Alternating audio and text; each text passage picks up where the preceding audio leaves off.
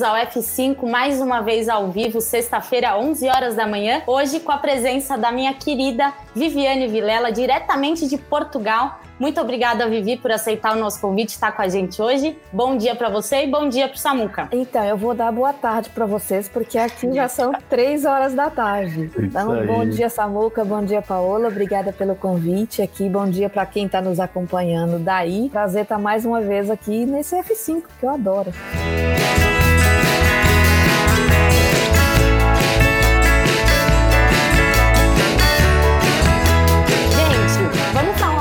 Sobre o que foi o evento ontem que o E-Commerce Brasil fez, Grocery Drinks. Gostaria que o Samuca, que estava lá presencialmente, falasse um pouquinho do que, que a gente mostrou. Foi um evento que não estava na nossa agenda no começo do ano, acabou entrando com toda a repercussão que alimentos, supermercados e bebidas teve na pandemia. E eu gostaria que você falasse um pouquinho o que, que você achou qual foi a experiência? Um evento diferente dessa vez, né? No, oh, Paola, evento incrível, incrível. A galera realmente mandou super bem os conteúdos. Parabéns, Vivi, aí, todo o conselho né, de conteúdo. Uh, foi, foi realmente insano assim, o evento. Tá? Participações muito, muito especiais, tanto da indústria de alimentos e bebidas como dos supermercados. Né? A gente teve, inclusive, uh, a Patrícia Amaro da Unilever entrando desde da Espanha, né? É, Barcelona, então, né? Barcelona, isso. É, muito, muito, muito legal. O Pedro, aqui do, do, continente de Portugal, que entrou Exato. da cidade do Porto, né? Isso mesmo, Vivi.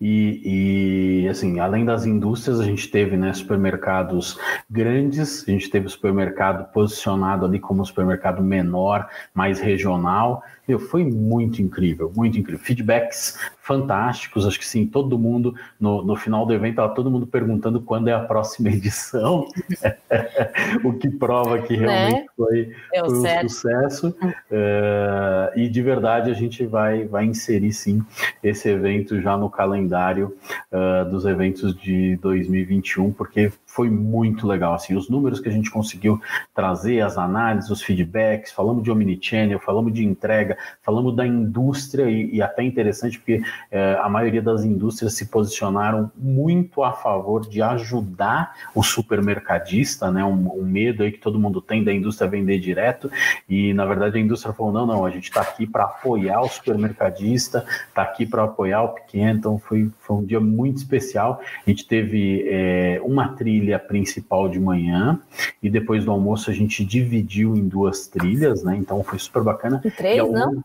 É, e não, e aí ao longo do dia inteiro é. a gente teve um palco a mais, que foi o palco Soluções. Então, uh, na parte da tarde a gente acabou ficando sim com três trilhas. O palco Soluções levou muitas soluções dos nossos mantenedores para o pessoal de supermercados que ainda não conhece todas as soluções e possibilidades que tem uh, no e-commerce. Então, de verdade, assim, foi um evento muito, muito incrível. É, olha, divertidíssimo de, de fazer o evento e com feedbacks maravilhosos. Foi muito legal. E, e, eu acho assim, Samuca, assim também, que é uma, uma, uma, uma, estreia uh, do digital, do uhum. conhecimento sobre o dígito dentro de uma categoria que responde aí por um dos maiores GMVs do varejo brasileiro, né? Uhum, então, é isso, e que está presente em todos os municípios brasileiros. Então, é um poder aí de emprego né, nas cidades, é um poder aí de acesso né, a produtos e preços que cabem no bolso. A indústria uhum. também está pensando nisso, né, de criar linhas com relação a isso. E vai criando possibilidades, por exemplo, do a Patrícia Amaro falando lá do do compra certa, né, das coisas que uhum. permitiu que mercadinhos do Brasil inteiro, né, na hora que não tinha um representante passando, que a cidade não ficasse desabastecida. Então isso é magnífico quando a gente vê o dígito de fato fazendo pontes entre as empresas e as pessoas. É Você sabe que, que vive algumas coisas assim, por, por exemplo, pessoal da LiveUp, né? É, assim, uma empresa pequena, né? Com, com é, até, até um certo controle de crescimento, porque eles vendem alimentação saudável, não é um negócio que você consegue escalar muito uhum. para muitas localidades, mas em compensação, o que esses caras estão fazendo de relacionamento com as pessoas, com os clientes, né? você manda a sua receita para ele e ele fabrica exatamente a receita que você mandou. Que eu Isso é fantástico, né? Essa, essa é, é personalização, é, né? Isso é fantástico. Personalização em massa, é. né? Porque você está fazendo um monte de pequenos pedidos, mas para entregar para um montão de.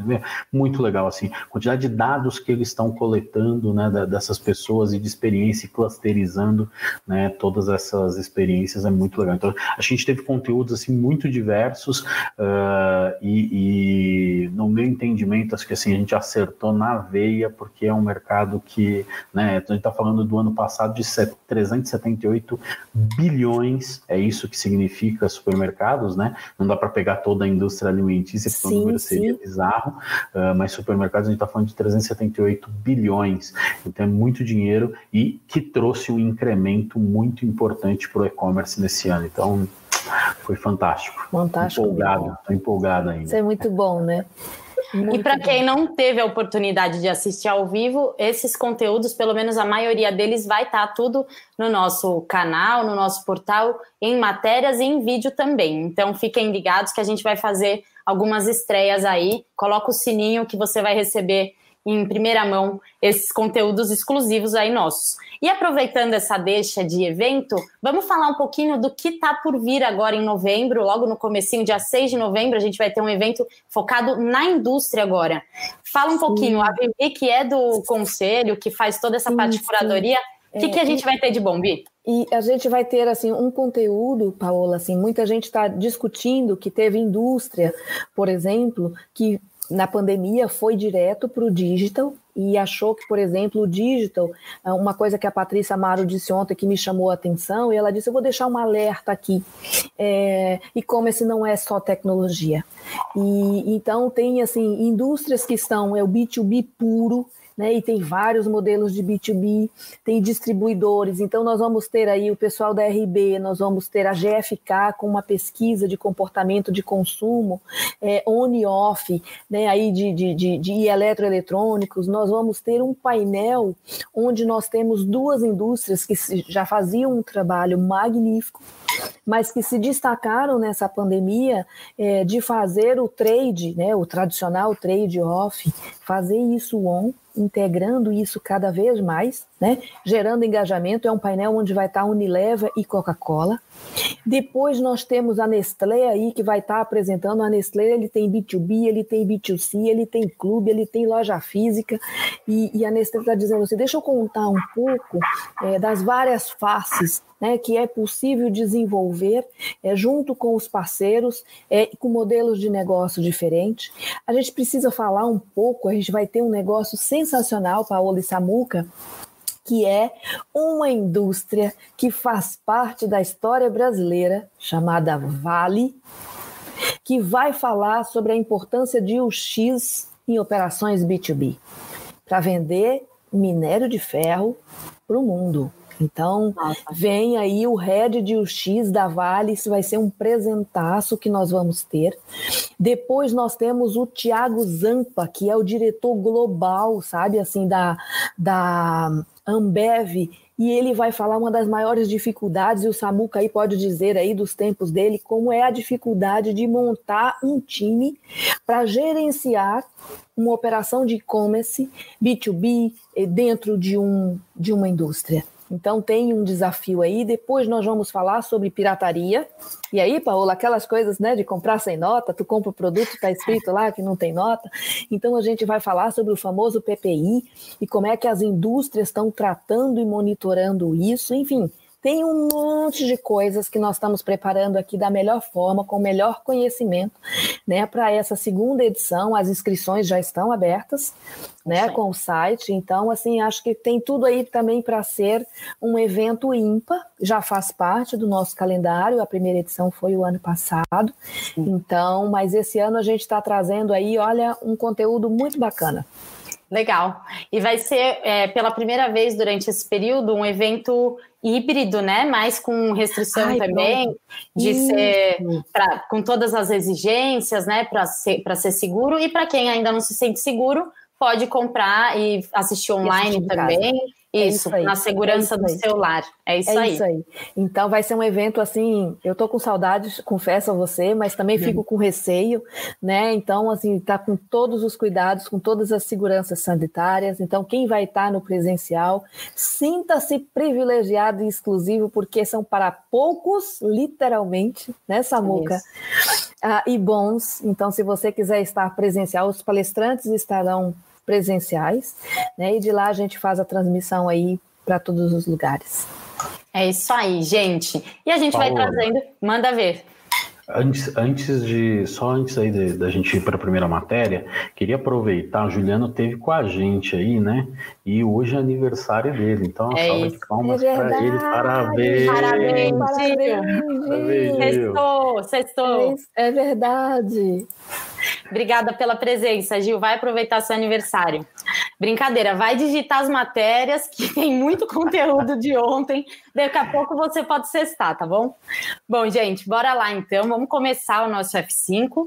Eu queria, antes de colocar a primeira matéria que a gente colocou aqui para se a que começa, vamos falar sobre o que aconteceu hoje, já que esse programa chama F5, vamos atualizar só com uma notícia jogar no ar assim. Então agora a Arezo comprou a reserva?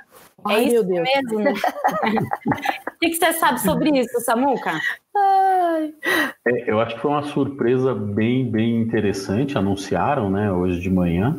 É, não, não tinha, particularmente, não tinha ouvido nenhuma movimentação nesse sentido nos últimos dias. A gente sabe quando essas compras vão acontecer, normalmente sempre vaza, tem um rumor, alguém comenta alguma coisa. A princípio, não teve nenhum tipo de, de informação. E aí veio a notícia. Eu, particularmente, ainda estou tentando entender o, a, o movimento, né? É, mas, por óbvio, Arezo está de olho né, na amplitude de categorias, né? À medida que você, vai lá e pega um player importante de mercado como é a reserva, com branding maravilhoso, gigante, né? E com categorias que são muito complementares, né? Você começa a entender um movimento bem interessante aí, na, na mesma linha ali do que a Magalu vem fazendo, que de repente compra uma empresa de PDV, na outra semana compra uma escola de e-commerce, na outra então, vai comprando coisas muito muito diversas para montar seu ecossistema,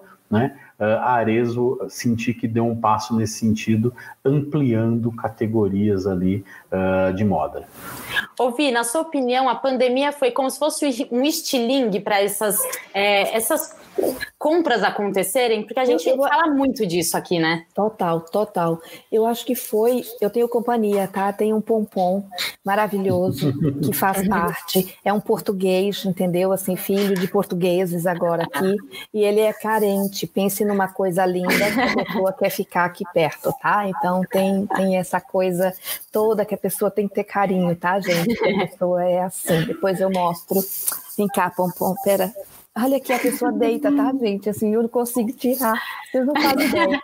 Mas, enfim, sim, eu acredito que essa coisa da, da pandemia, ela acelerou e até potencializou a quebra de resistências que possíveis consumidores sempre olharam para o dígito, ah, agora não é o momento, agora não é bom, e de repente se viu com uma necessidade.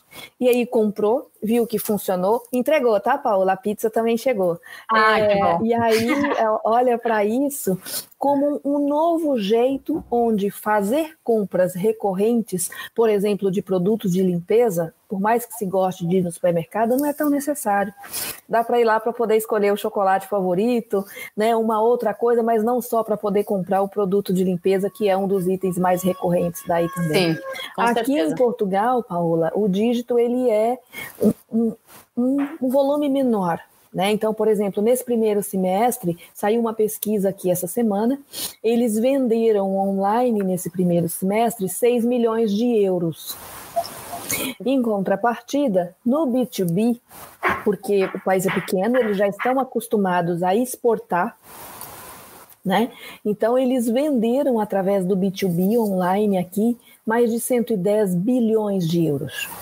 Então, Nossa. até aqui num país né, que é pequeno. Portugal é do tamanho de Sergipe em termos de dimensão territorial. É, em termos de população, é, são em torno de 11, quase 12 milhões. Então, eu estou falando de uma população que é menor do que a cidade de São Paulo. Né, assim, ah, também teve essa pegada para o digital.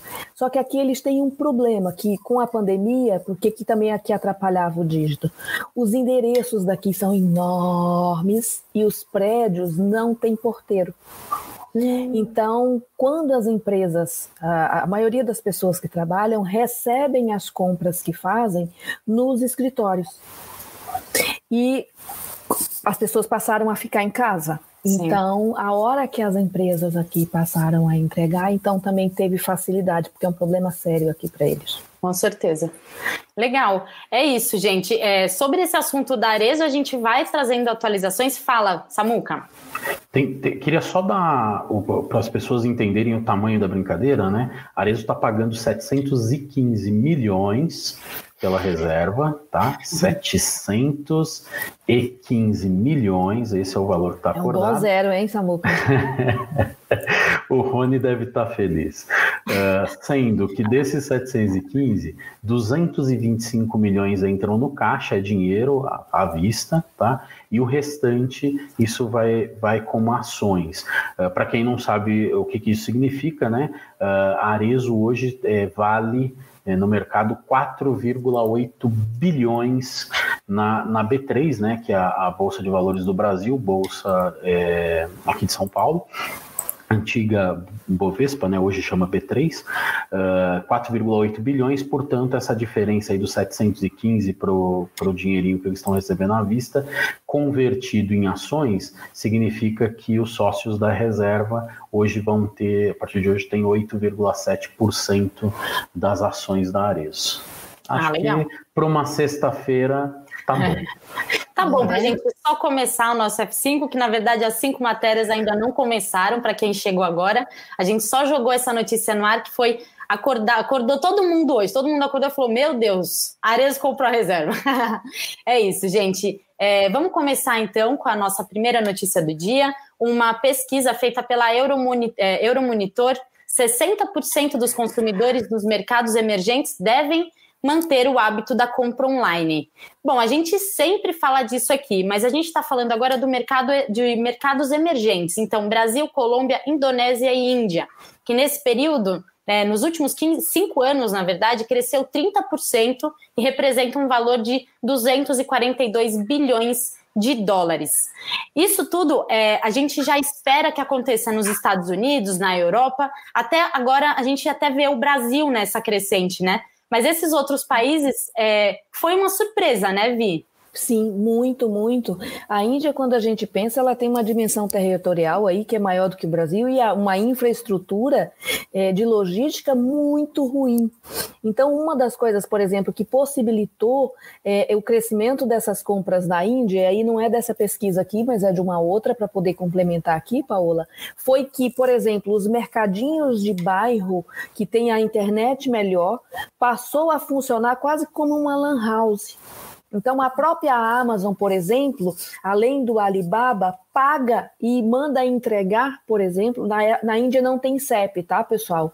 Lá é entregue um, por uh, quando o caminhão vai para uma determinada região e manda um SMS, faz uma parametrização entre as torres, e hoje isso está tão avançado lá para eles que a margem de erro são de três casas.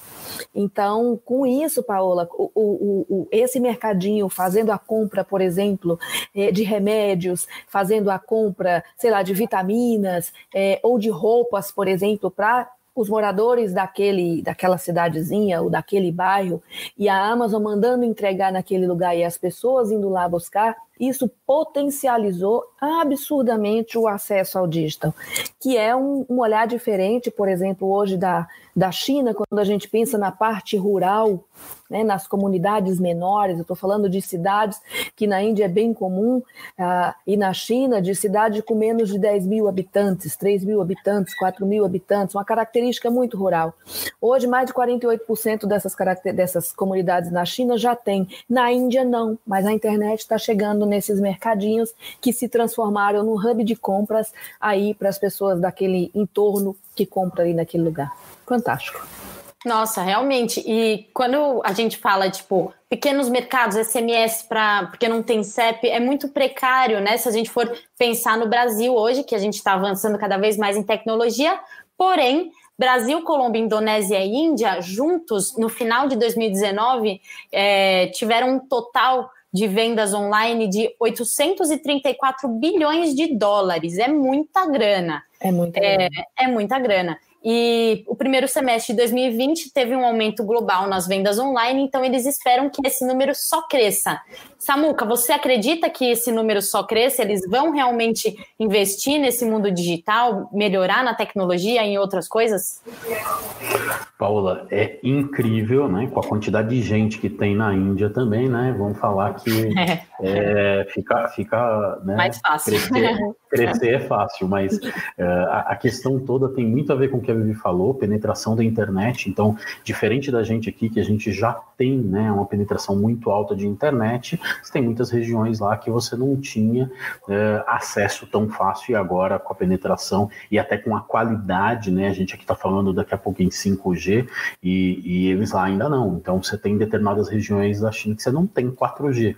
Desculpa, da Índia que você não tem 4G ainda. Então, em função disso, uh, é, da, da, do aumento da penetração e também da mudança do comportamento do consumidor, é, as coisas tendem a, a, mudar significativamente e esse número vai crescer. Importante citar que né, é, esse número comparado, por exemplo, com os números que a gente faz aqui no Brasil, ele é gigantesco. Né? Quando você pega Sim. esses três países e junta os três ali, é, é, é impressionante o número. A gente está muito aquém aqui no Brasil nesse número, por mais que esse ano a gente vai crescer e vai passar dos 100 bilhões de reais, né? Mas lá o, o, número já é bem, bem superior. A gente tem um player lá que é um gigante, né? Que é a Flipkart, né, Vivi? Sim, é, sim. Um cara que é um, um é um titã, ele foi comprado pelo, pelo Walmart. E, e eu queria fazer uma provocação aqui, Samuca, desse outro uhum. relatório. É, no canal do, do, do E-Commerce Brasil tem essa palestra que ele é do ano de 2018, do Congresso de Marketplace, quando nós trouxemos um dos primeiros marketplace, o CEO, uh, ah, para fazer uma palestra. Então, essa história de não ter CEP, a Índia tem 23 idiomas oficiais. E tem um índice, é, um índice de, eh, de, de dificuldade entre um território e outro. Então, esse marketplace desenvolveu uma solução para traduzir em áudio, porque a maioria das pessoas não falam aquela língua, os endereços de onde eles têm que entregar, porque quem comprou escreveu no idioma do território deles, não necessariamente de para onde ele está mandando o produto, por exemplo, pode ser para um filho, um conhecido, ele manda na língua da província dele, lá para o outro lugar onde não fala aquela língua. Então, isso é um tipo de dificuldade que, que bom, né? Nessa dimensão beleza do Brasil, a gente só tem uma língua, né, Samuca? Então, isso ah, faz toda, toda a diferença. Eu recomendo que vejam essa palestra ah, do Congresso de Marketplace que está no nosso canal no YouTube. É isso, vale a pena. Aliás, todos os vídeos que estão lá valem a pena assistir, viu, gente? Pode perder um tempão lá. é, é, gente, é, o que eu achei interessante que esse relatório fala que dessa forma, né, as empresas bem-sucedidas são aquelas que vão usar o quê? O Omnichannel, como a gente sempre fala aqui. Essa história de clique, retire, delivery é algo que a gente pode esperar para os próximos tempos, não só nos países emergentes, mas em todos, né, Samuca? Verdade. É, é, incrível ontem, inclusive, né? Uh, durante o evento, o que mais se falou foi de super apps e delivery, né? Uh, pra você ter uma ideia, um supermercado fazendo uma entrega tradicional demoraria aí alguma coisa em torno de dois dias, né? Quando a gente fala em delivery, quando você fala ali do James, quando você fala do Corner Shop, quando você fala do, do Rappi, enfim, iFood, agora vai no supermercado, quando você fala desses caras, você está falando de algumas horas para o cara ir lá fazer o pedido para você, coletar as mercadorias e entregar. Então, é, acho que não, esse, esse é o tipo de conveniência que não tem volta, né? Então, imagino que algumas localidades, é, não sei se o pessoal sabe disso, mas é, aqui no Brasil, por exemplo, você tira uma mercadoria daqui de São Paulo para entregar essa mercadoria no Belém do Pará. Essa mercadoria vai até Manaus.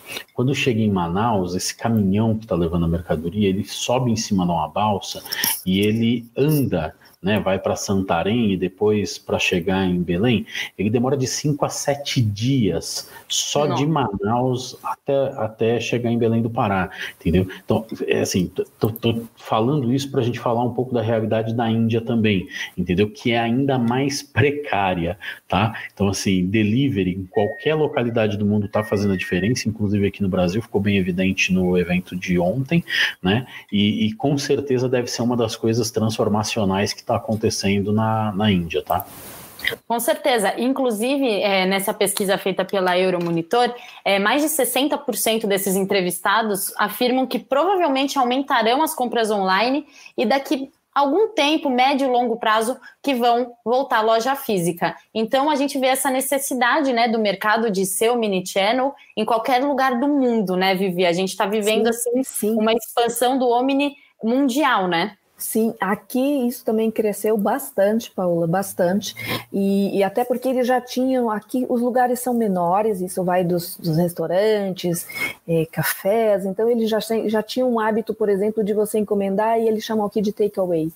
É, e as pessoas passam. E aí, com esse processo da compra, esta coisa do clique e retire aqui também ficou muito forte. É isso. Tanto para supermercado, é, para farmácia, é, lojas de roupa não, e aí foi sim para o online. Aqui eles compram muito da Amazon, a Amazon domina muito aqui, muito, muito mesmo.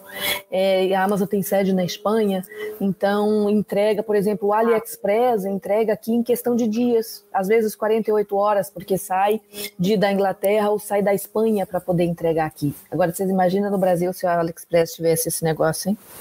Nossa Ai, Senhora, ia ser maravilhoso.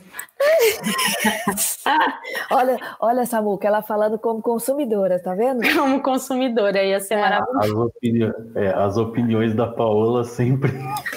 né? como consumidora, isso aí. É isso, eu sou representante de vocês, gente, que estão assistindo, que não são da área, mas consomem bastante online, né? Mas eu sou da área também, né, gente? A gente só fala disso. É, Bom, gente, sobre a pesquisa ainda, é, à medida que os consumidores passaram a ficar mais tempo em casa, né, obviamente a gente começou a usar muito mais os aplicativos de entrega. Então, Rappi, Uber Eats, como o Samuca falou, que estão competindo para atender a demanda de entrega em domicílio. E um bom exemplo lá na Índia foi a Flipkart, que chegou com uma parceria com a Visual Mega Mart para entregar os produtos essenciais encomendados online em 26 cidades da Índia. Isso para eles é um passo gigantesco, à medida que eles também não têm nem um CEP ou nunca tiveram também muito contato com essa parte digital, né, Vivi? Sim, sim, sim. E isso sim é de uma. Esse Flipkart, eu tô olhando e acompanhando o crescimento deles, porque o número de categorias e principalmente o trabalho de inclusão que eles fazem com os pequenos negócios, tipo esses mercadinhos, é absurdo. Mas eles têm também, Paula, uma categoria de luxo, sabe aqueles sari maravilhosos, bordados, umas coisas incríveis. De vez em quando eu entro lá e fico doidinha para poder comprar um, é, para poder olhar para isso. Mas aí você vê este investimento na logística, que na China hoje a logística é praticamente entre JD e o Alibaba. E a gente está vendo isso acontecendo, essa infraestrutura logística sendo construída por um marketplace, né, junto com outro parceiro aí para poder fazer e escoar os produtos que são vendidos online. Isso é um, um investimento gigante que devia ser público, né, não só em, em, em modais de transporte, mas na infraestrutura, para a evolução dessa infraestrutura de modais de transporte ao longo dos anos. Aqui no Brasil, infelizmente, a gente não tem isso há décadas. É. Oi, e até, até aproveitando esse tema, né? É, acho que nem todo mundo sabe os detalhes do que é uma entrega, né? Mas 30, 30% das rodovias federais, 30% não são pavimentadas, tá? Isso, bem lembrado, Samu. Para explicar em bom português, o cara tem que enfiar o caminhão na lama se ele quiser chegar no destino. É então, assim, e infelizmente a gente não tem sequer algum tipo de incentivo desse tipo, porque se você der um incentivo interessante para um Mercado Livre, para uma Magalu, né, para o cara construir estradas, eles vão fazer. O governo prefere não fazer, você tem estradas aí monstruosas, Sim. onde o cara fica lá dias atolado, entendeu? E aí quando o cara vai resgatar ele, que é inclusive o caminhão da Polícia Federal Rodoviária que vai lá, aí atola o caminhão da Polícia Federal também, fica, fica todo mundo preso. secar, parar a chuva, secar para poder tirar os dois caminhões de lá. Então, é, é, qualquer iniciativa que a gente tivesse nesse sentido seria muito bem-vinda no Brasil. Verdade, Samuca, bem lembrado. Com certeza. E aí, até falando de correio, né, a vez que a Div participou do F5, que ela colocou uma questão bem interessante, né? O correio sendo vendido, será que essas empresas teriam a capacidade do correio de fazer essas entregas na Amazônia, numa aldeia, em lugares, cidades minúsculas, né? Então é toda essa dificuldade que aqui no Brasil a gente também encontra no país desse tamanho e a gente espera que quem, quem ficar com o correio, com os correios, que tenha também esse discernimento que o nosso país é gigantesco e precisa disso, né? Sim, é, sim. Gente, eu achei uma coisa muito interessante desse relatório, que eles falam que até 2030, 60% da população mundial será urbana. O que isso significa para e-commerce? Todo mundo no mundo digital, é isso, né, Samuca? Então a gente espera que, se 60% das pessoas vão estar online, o e-commerce tem que evoluir junto com esses anos que falta pouco, né? Falta só 10, tá chegando. Meio, meio natural, né? O, o acho que você tem muitas áreas rurais, né, que estão deixando de ser rurais e estão se tornando áreas urbanas. Você tem uma migração muito grande, isso mundo afora. E aí, quando você isola esses países é, que são considerados emergentes aí, é natural, natural que isso aconteça. Então, assim, 60% em 10 anos parece muita coisa, mas não é. É porque o cara que tá, que estava lá numa situação rural, principalmente na Índia e na Indonésia, a Indonésia é ainda pior nesse sentido do que uh, a Índia, né? Uh, tem muito, muitas tribos, muitas pequenas regiões muito isoladas, né? Cada vez mais esse cara está se acostumando com internet, com água, com luz, com fornecimento. Então, é, é aquela coisa extrativista que eles faziam ali na Indonésia, né? Daqui 10 anos, possivelmente, a gente tenha esse crescimento de 60% vai bater facilmente, tá? E aí, automaticamente, assim, o e-commerce não vai parar de crescer, gente, ponto. É, daqui a pouco a gente vai para as próximas matérias e vão falar de crescimento do e-commerce de novo, entendeu? Porque o e-commerce não vai parar de crescer, porque o, o, o, modelo de consumo, né, o comportamento de consumo das pessoas mudou e está muito gostoso, está muito fácil, está muito simples, as experiências na grande maioria são boas, então não tem por que não crescer.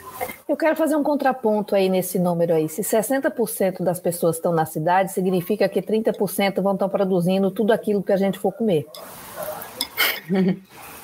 Né? É verdade. E aí, quando se olha para isso e pensa nessa infraestrutura para escoar produção, né, Samuca, de pequenos e grandes, se não houver um investimento, é, como é que essas coisas vão chegar na cidade? Será que a gente vai querer comer comida só de pacote, por exemplo, e não vai querer comida de verdade? Né? Então, essa industrialização do agronegócio, mas a gente está vendo também um investimento de tecnologia de altíssimo nível em todas as áreas do agronegócio, né? de rastrear desde a raiz do alface né, até esse alface chegar na mesa, para não falar da parte né, que envolve aí a produção de carne, né, que tem a produção de grãos, é um negócio absurdo. E aí a gente está vendo este investimento e essa digitalização também no campo para gerir essa produção que vai ter que alimentar esse tanto de gente aí produzido por 30%. É isso aí. Vivi, só, só para concluir esse assunto, é, 2011 a Microsoft lançou três vídeos uhum. falando da visão de futuro deles, tá? Para 2019. Se você jogar lá no YouTube, visão de futuro Microsoft, você vai achar esses três vídeos lá. Uhum. Uh, 2011 eles lançaram falando qual era a visão deles de 2019. E aí tem uma parte interessante num dos três vídeos que mostra as pessoas morando em apartamentos de 50 metros quadrados que tinham as suas próprias hortinhas na parede da varanda. Então, 2011 os caras falaram disso. Hoje isso ficou uma coisa extremamente comum. comum. Então, então você vê que realmente é, um pouco é dessa coisa da, da, da urbanização, né? É, acabou trazendo novos hábitos para o consumidor também. Um deles é que hoje você pega qualquer desses gardens aqui em São Paulo, você tem gigantes, no Tatuapé, na, na Guarulhos, na Marginal, você tem esses gardens gigantes, e esses caras são um motor de vendas monstruoso. Olha isso. As pessoas estão comprando mais plantas né, para cultivar no seu apartamento, estão começando a entender mais, e durante a pandemia isso aí acelerou de um jeito, né? As pessoas é verdade. Eu sou a maluca das flores e das plantas. Eu também. Eu virei também na pandemia, eu gente. Sou, eu sou, eu sou. E eu aí eu fico lembrando, fico aqui entregando a minha idade, né? Porque eu tenho essa carinha de 25, mas fico lembrando do vídeo de 2011. Olha da, isso. Da eu vou até procurar essa boca, eu não conhecia, vou procurar. Vou ver se eu acho aqui, eu mando aqui, peço para o pessoal mandar no, no chat aqui para todo mundo. Mas 2011 foi ontem, Samuca, você não tá velho não. Até eu lembro de 2011, tá tudo bem. 2011, Samuca, da nossa equipe, só a Julinha não vai lembrar e nem o Vitinho. É verdade.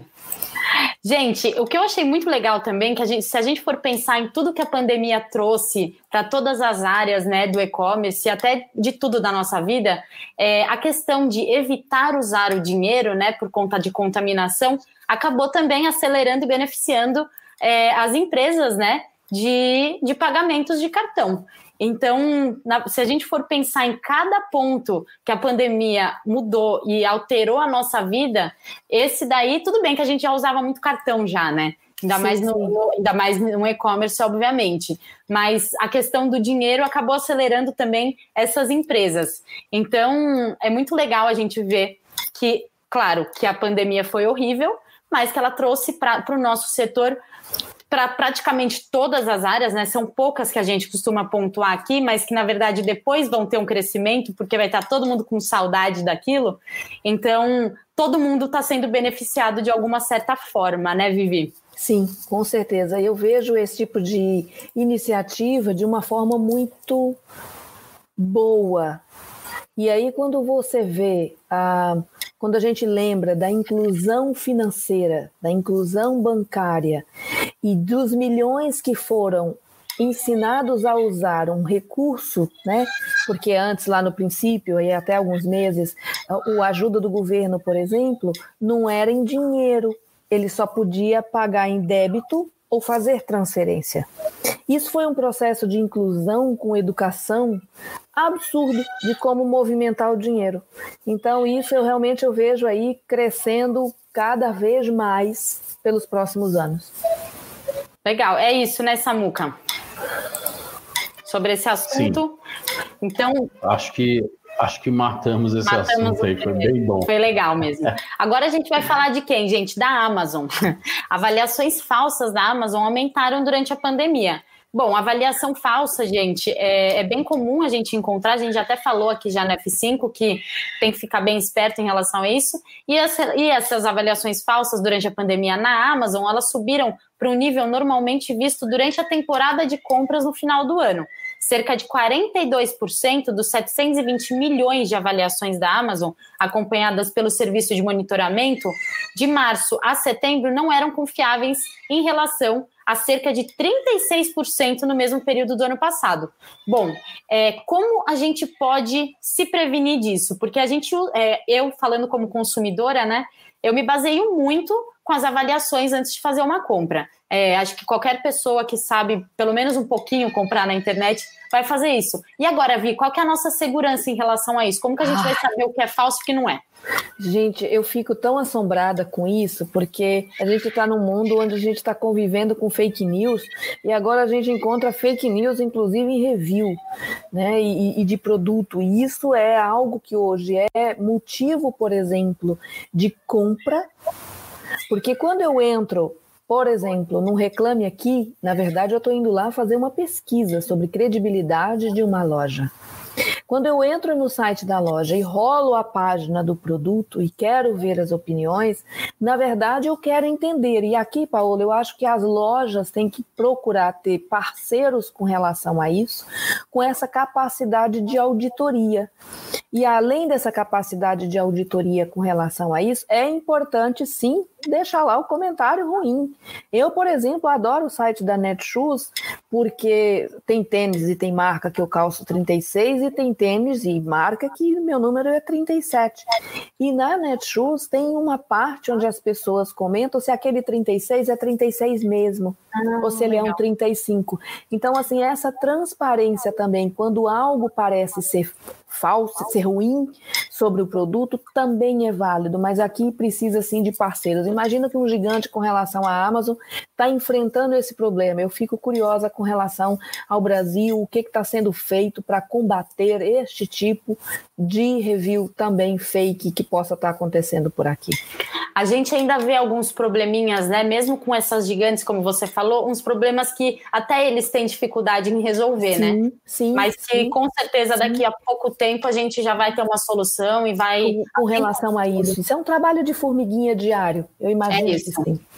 É isso mesmo. E o fundador, é, o fundador da Fake Spot, que fez essa, que faz esse monitoramento, né, do que é falso e o que não é falso, falou que ele só viu isso, esses números na Black Friday e no período do Natal de 2019. E que esse aumento coincidiu com as medidas de lockdown do, dos Estados Unidos. É, a frase dele é: em contraste, quase 36% das avaliações do Walmart.com monitoradas por eles durante o mesmo período eram falsas, quase o mesmo nível do ano passado. Então parece que quando o pessoal fica mais em casa, eles ficam com mais vontade de, de fazer comentário falso, ou então quando chega em um momento que as empresas vão começar a vender mais em datas importantes, entra essa parte de fazer comentários falsos. Como isso se explica, Samuca? Por quê?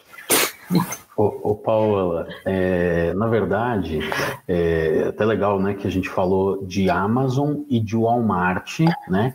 Com uma diferença muito pequena, 6%, para se ter uma ideia, tá? Então, Amazon 42% de comentários, eh, avaliações não confiáveis e, e o Walmart, que é muito forte lá nos Estados Unidos, com 36%.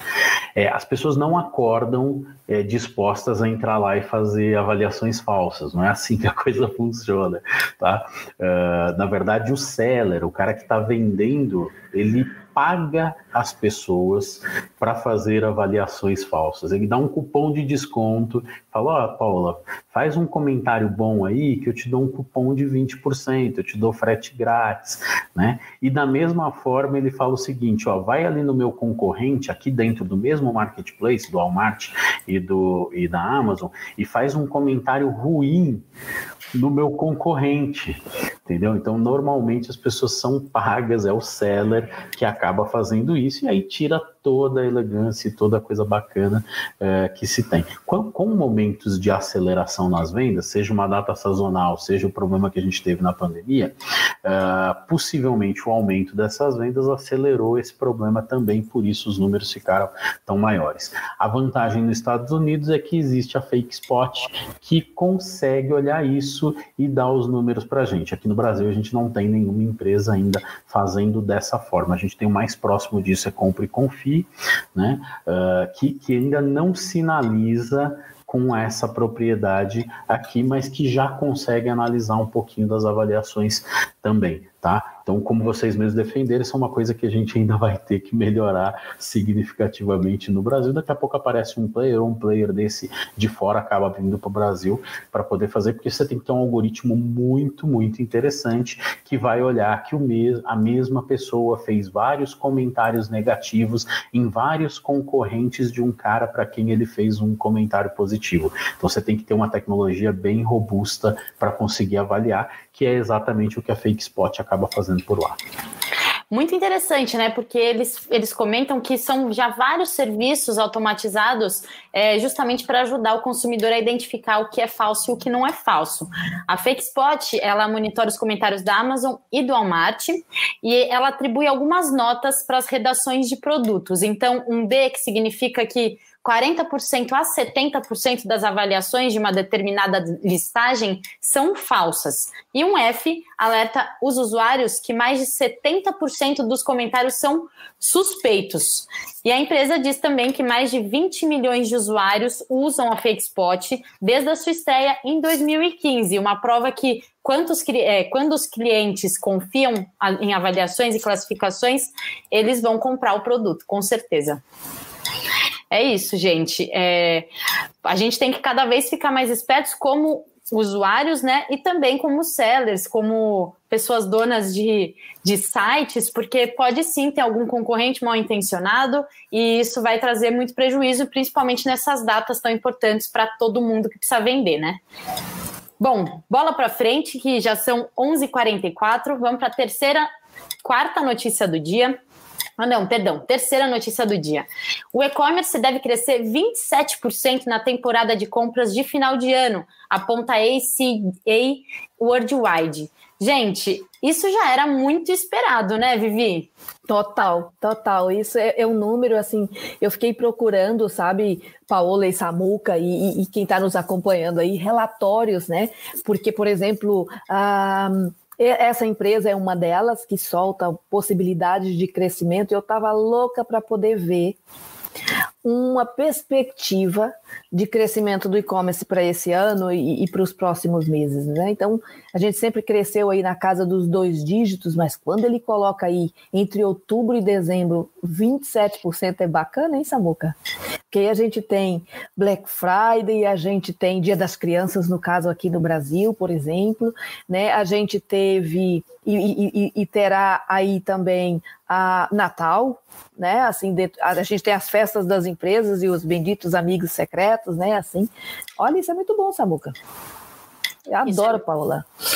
É isso, acho que vai ser a primeira opção das pessoas de, de presente. Acho que para fugir por, e, e, até para shopping e até para as ruas, porque, por exemplo, aqui na Europa está é, tá com restrição e toque de recolher.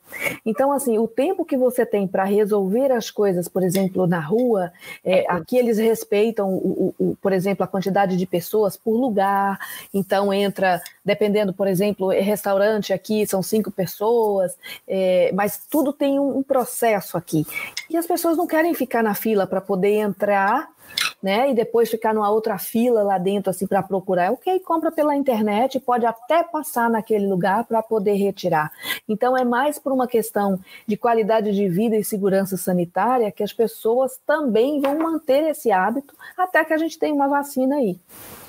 Com certeza. E aí, depois desse hábito adquirido, é, podemos ter um, uma pequena redução, porque vai ser um prazer retornar e, e, ver as lojas, nas lojas preferidas, enfim, mas eu não vejo isso crescendo abaixo da casa dos dois dígitos aí nos próximos anos, não.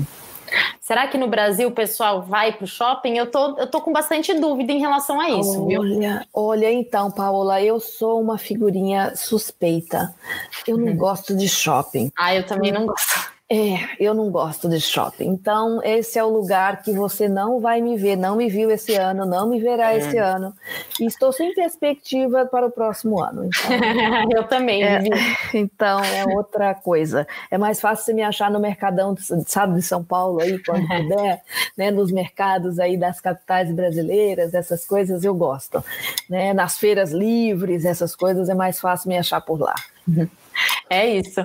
E você, Samuca, o que, que, você achou desse número? Tá realmente muito impressionante, né? E uhum. pode, pode mandar, fala aí o que, que, você, que você ia falar. O, o, o, número, o número acho que está bem condizente, né? Porque como é um número é, mundial, né? A, a ACI acaba olhando o mundo todo, então achei o número super, super condizente. No Brasil a gente deve ter um número maior do que esse, né? Mas o que me chamou a atenção na análise deles foi o crescimento de games um aumento uhum. de 71%. Isso não cresceu é, é, assim por um acaso.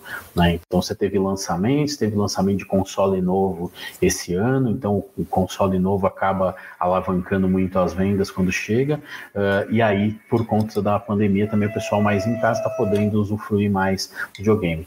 Eles, eles isolam, né, eles falam muito de categorias, eles acabam falando de varejo, né, que tá, tem uma série de categorias evidentes, como 45% de crescimento, e de novo, da outra vez a gente tinha falado dessa pesquisa da ACI, e a gente tinha falado de viagens e passagens com diminuição. Viagens dessa vez apareceu com 21% ainda de diminuição e passagens com 75%. Então, números bem impressionantes aí, tanto para o crescimento de, de games e varejo, como para a diminuição de viagens e passagens ainda. Ô, Samuca, uma coisa que me chama a atenção aqui, e, e, e aí não sei como mensurar isso, mas eu creio que as pessoas vão ter, nós teremos viagens de um turismo de afeto é, nos próximos meses e as pessoas vão deslocar de carro para lugares que já conhecem, que estão num raio que dá para ir e fazer uma viagem tranquila e, e, curtir com a família, os amigos e voltar.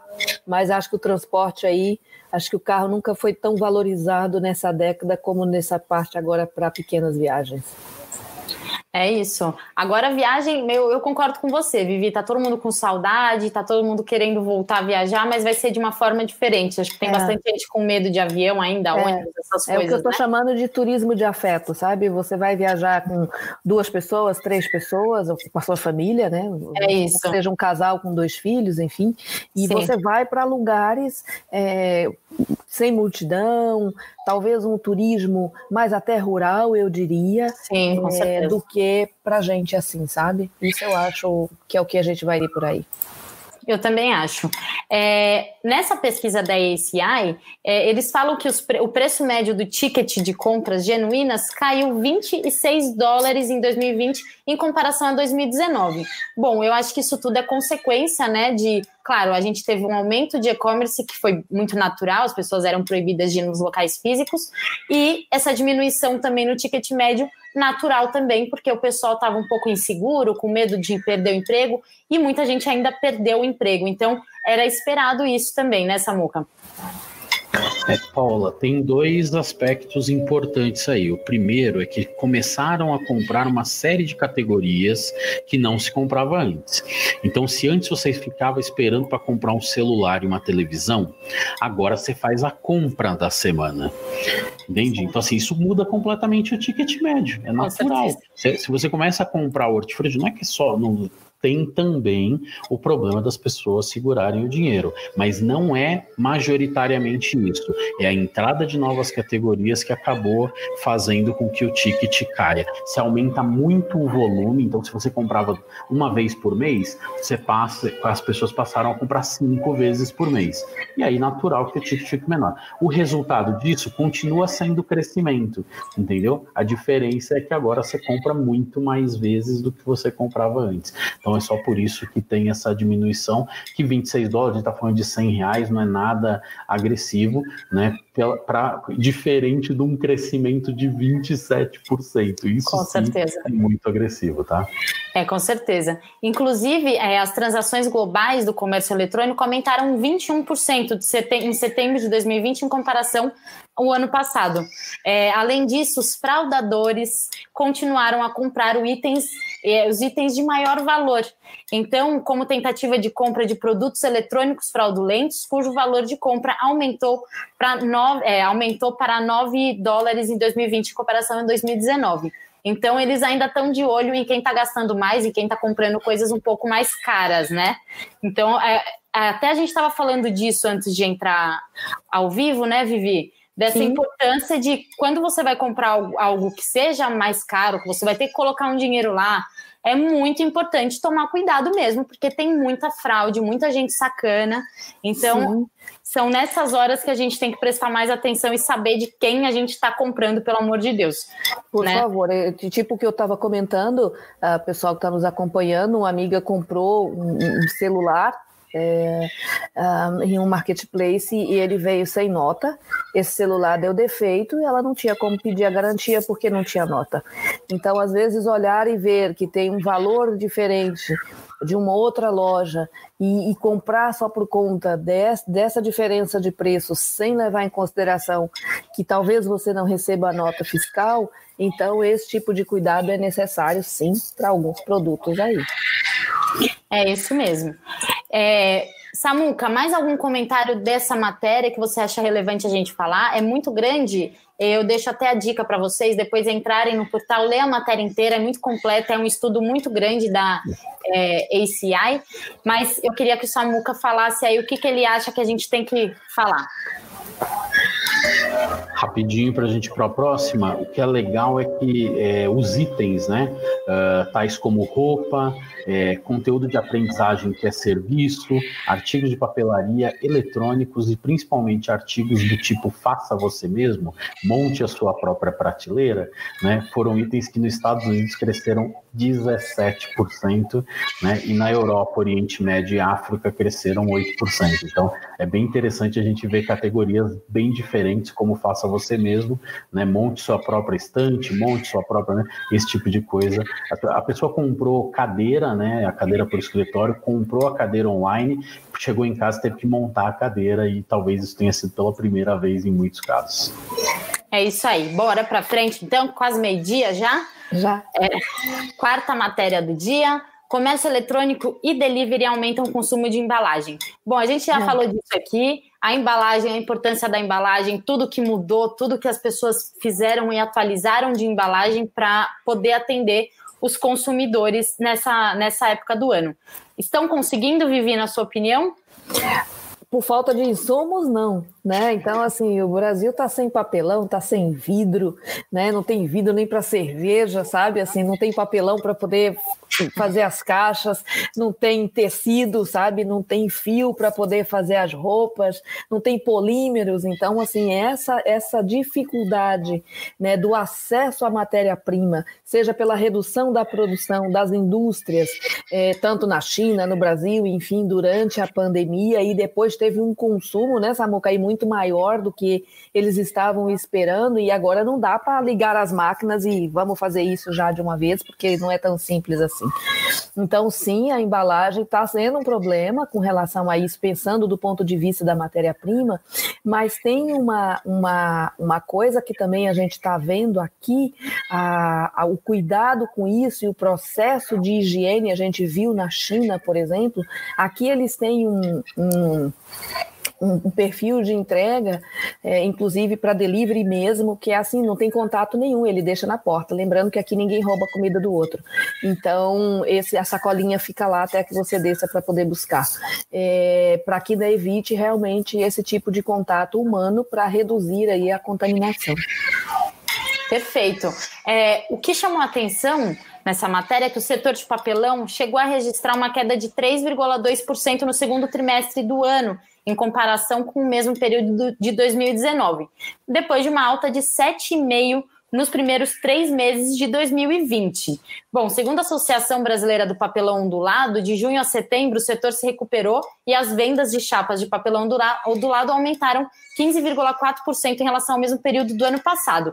Papelão está sendo menos usado, menos usado, ô, ô Samuca? Por que, que houve essa redução? Foi a volta?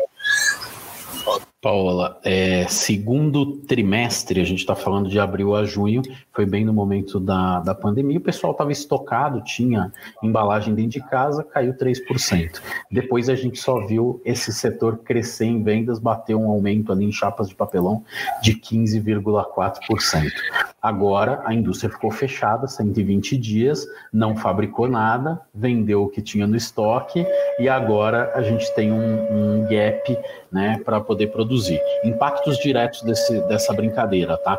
Antigamente, uma, no começo do ano, uma entrega demorava sete dias. A partir de agora já está demorando 30 dias, tá? Uh, então pode demorar, inclusive, mais do que isso, dependendo do tipo de, de papel que vai comprar. O uh, que, que já está acontecendo com alguma frequência? Eu já recebi uma caixa assim, tá? Uh, o pessoal que não está conseguindo comprar embalagem está pegando, sabe aquela embalagem de supermercado que o supermercado dá uma finalidade para aquilo, né? Que normalmente é a reciclagem. O pessoal está comprando aquela caixa desmontada, traz para dentro do e-commerce, vira essa caixa do lado do avesso. Então, a, a, aquela coisa da propaganda do, da marca de sabão em pó fica para o lado de dentro, ele põe a mercadoria dentro dessa caixa e reaproveita essa caixa na embalagem. Você chega em casa, vê a caixa tá bonitinha por fora, né? Quando você abre ela, você vê que era a caixa do, do sabão em pó, que alguém reaproveitou. Então, esse já é um impacto uh, direto, né? Tanto o prazo que aumentou, quanto o cara reaproveitar a embalagem começou a ser uma coisa mais frequente. E o próximo passo que vai é, acontecer, o pessoal da, da Heineken é, nos bastidores ontem do evento falou pra gente, olha, a gente tem cerveja pra caramba, tá? Mas não tem alumínio, então provavelmente aí Black Friday e Natal vai, se não faltar cerveja, vai ficar mais caro, porque não tem alumínio para pôr na lata, não tem vidro para embalar a, a, cerveja. Então vai ser um pouco disso que, que vai acontecer. O papelão, acho que naturalmente também, porque a fábrica está voltando agora e não vai conseguir dar conta. Você tem crescimento e ao mesmo tempo você teve muito tempo sem produzir. Naturalmente vamos ter problema. É, isso traz o reflexo no lixo também, né? Se a gente for pensar em embalagem, você gera lixo, e isso era uma prática que não era muito pensada, acho que antes da pandemia. Ou eu posso estar errada, Vivi? A gente teve uma, uma redução de lixo de 6% em abril e 9% em maio. Por uhum. que, que houve essa redução de lixo, na sua opinião? As pessoas deixaram de recolher. Então, por exemplo, essa coisa da latinha, o Brasil, ele para recolhimento das latinhas, dos eventos, né, que tem isso, pensando que seja jogo de futebol ou show, o que que tem, tem um volume de latinhas que são recolhidos e depois isso é reutilizado, né, é tratado e transformado de novo em latinhas. E isso não teve. Então, as pessoas ficaram todas com medo, não teve grandes eventos, não teve nada, não tinha o que fazer. E tinha o consumo, mas isso ia para o lixo normal na casa das pessoas num volume muito menor. Então, quando a gente olha para essa redução, um dos motivos é esse, né, não só aí no Brasil, mas pelo mundo afora. Né, teve todo um trabalho com relação a isso. Aqui o pessoal teve, por exemplo, as pessoas beberam mais vinho, é onde eu estou, consumiram mais azeite, também, mas também esbarrou nessa coisa do vidro, porque o vidro também é reciclável. Então é algo que se precisa se pensar com relação a essas coisas do que, que a gente tem. E tem uma outra coisa, Paula, assim, o volume de lugares no Brasil, por exemplo, onde se reutiliza e o, o, o que que a gente recicla ainda é muito baixo. Então, se a gente for pensar em termos de municípios brasileiros e, e for olhar para os maiores, né, dentro dos, dos 5.470, se eu pegar 3 mil aí, não tem usina de reciclagem de latinhas, de resíduos, de vidro, sabe, de óleo. A gente precisa desenvolver mais essa cultura aí também no Brasil. Pensa no prédio aí, separando né, por o tipo de material e você descendo esse lixo, o que aqui na Europa, por exemplo, é comum, a gente fazendo isso no Brasil. Alguns prédios têm, aí de repente passa um caminhão lá e joga tudo junto no mesmo lugar. Não é bem assim, né? Tem que ter um outro tipo de recolha aí também para poder fazer a, a, a, a ampliação desses números aí de resíduos que são reciclados. Perfeito, é isso. A Vivi falou muito bem sobre esse assunto. É, Samuca, quer complementar alguma coisa que você acha importante dessa matéria ou bola para frente? Bola para frente, acho que a Vivi matou a pau. Obrigado, Vivi. Boa, Vi. Gente, vamos então para a nossa última do dia. O Instagram libera o serviço de mensagem de mensageria para empresas uhum. usarem bots. Bom, o Facebook divulgou nessa segunda-feira né, a disponibilização de uma API para mensageria do Instagram, permitindo que empresas usem os bots para conversarem com seus clientes através de mensagens diretas pelo direct né, do aplicativo. A gente falou semana passada do Instagram, né, Samuca, que eles estão cada semana chegando com uma ferramenta nova, se atualizando, estão sentindo a água bater, né? E estão acompanhando todo esse progresso aí. Muito interessante e muito importante também, né? Vai ser um passo importante para o aplicativo, né? Exatamente. É, o, o, fato, na verdade, assim, essas APIs do Facebook, elas já existem há algum tempo, e aí o Facebook vai achando o melhor momento para distribuir isso de um jeito mais simples. Essa API do Instagram especificamente, ela ao mesmo tempo que me deixou muito feliz, ela me deixou bastante assustado, tá?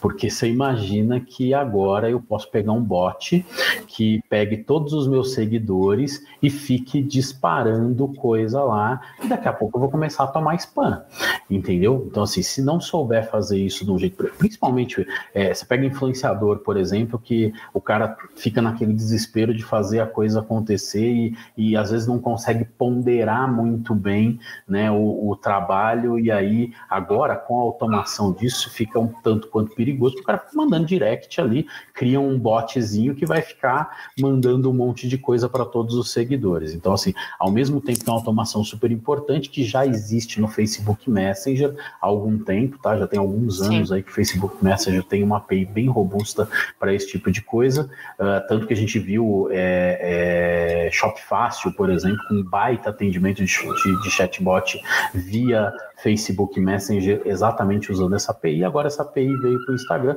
porque o Instagram é a bola da vez, o shop, o botão shop, né, o botão comprar lá tá, tá bombando. Então acho que tem, tem coisas bem legais. O que, que eu achei bacana para a gente, do nosso ponto de vista, é que eles liberaram a lista das empresas que estão testando e dentre as empresas que estão testando tem a Amaro e o Magazine Luiza na lista. Olha que Olha legal. Isso. Então, a gente, é, além, assim, você tem empresas é, gigantescas como Adidas, H&M, Michael Kors, Sephora, né, testando, mas você tem duas empresas brazucas ali é, também testando a API. Então, bem legal a gente saber que a gente está tão on time com as soluções é, que estão sendo liberadas aí pelo Instagram, pelo Facebook.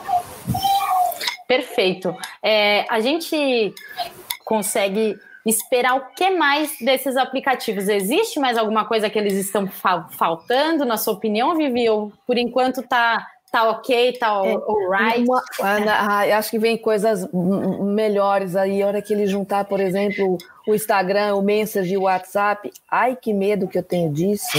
né? E se a gente olhar, por exemplo, que 81% dos smartphones brasileiros é, tem o Instagram instalado. Né? O Instagram é o terceiro aplicativo mais presente na tela inicial do smartphone dos brasileiros e está na home screen, que é aquela primeira tela né, do celular das pessoas, de mais de 43% das pessoas aqui no Brasil, atrás apenas do WhatsApp e do Facebook. Agora imagina que beleza que vai ser a hora que ele integrar tudo tudo isso. Eu só espero que daqui até lá a gente tenha um jeito de se privar, como é que fala, se resguardar de tanto spam que pode vir por aí se não souber usar as ferramentas de comunicação e relacionamento e engajamento com os usuários de forma respeitosa né, aos hábitos de consumo e pesquisa daquele usuário. Né? Então é isso, é, eu acho que é importante a gente deixar de mensagem, Paula, aqui com relação a essa matéria. Lembrar aí da LGPD.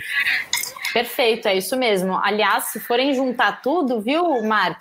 Faz direitinho, tá? Senão vai virar uma bagunça, a gente vai ficar tudo mandando mensagem confusa por aí. E minha Sim. avó usa o WhatsApp, então faz fácil também, porque eu não quero ensinar nada difícil. Não é? É verdade. É isso.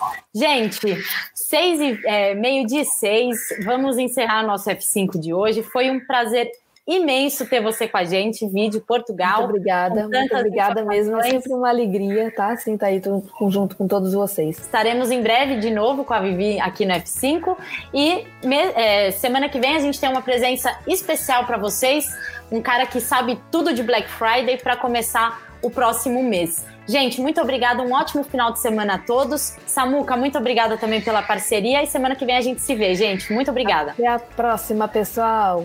Obrigado, Vivi. Obrigada, obrigado, pessoal. Paulo. Obrigado, até pessoal. A próxima. Valeu. Até mais. Tchau.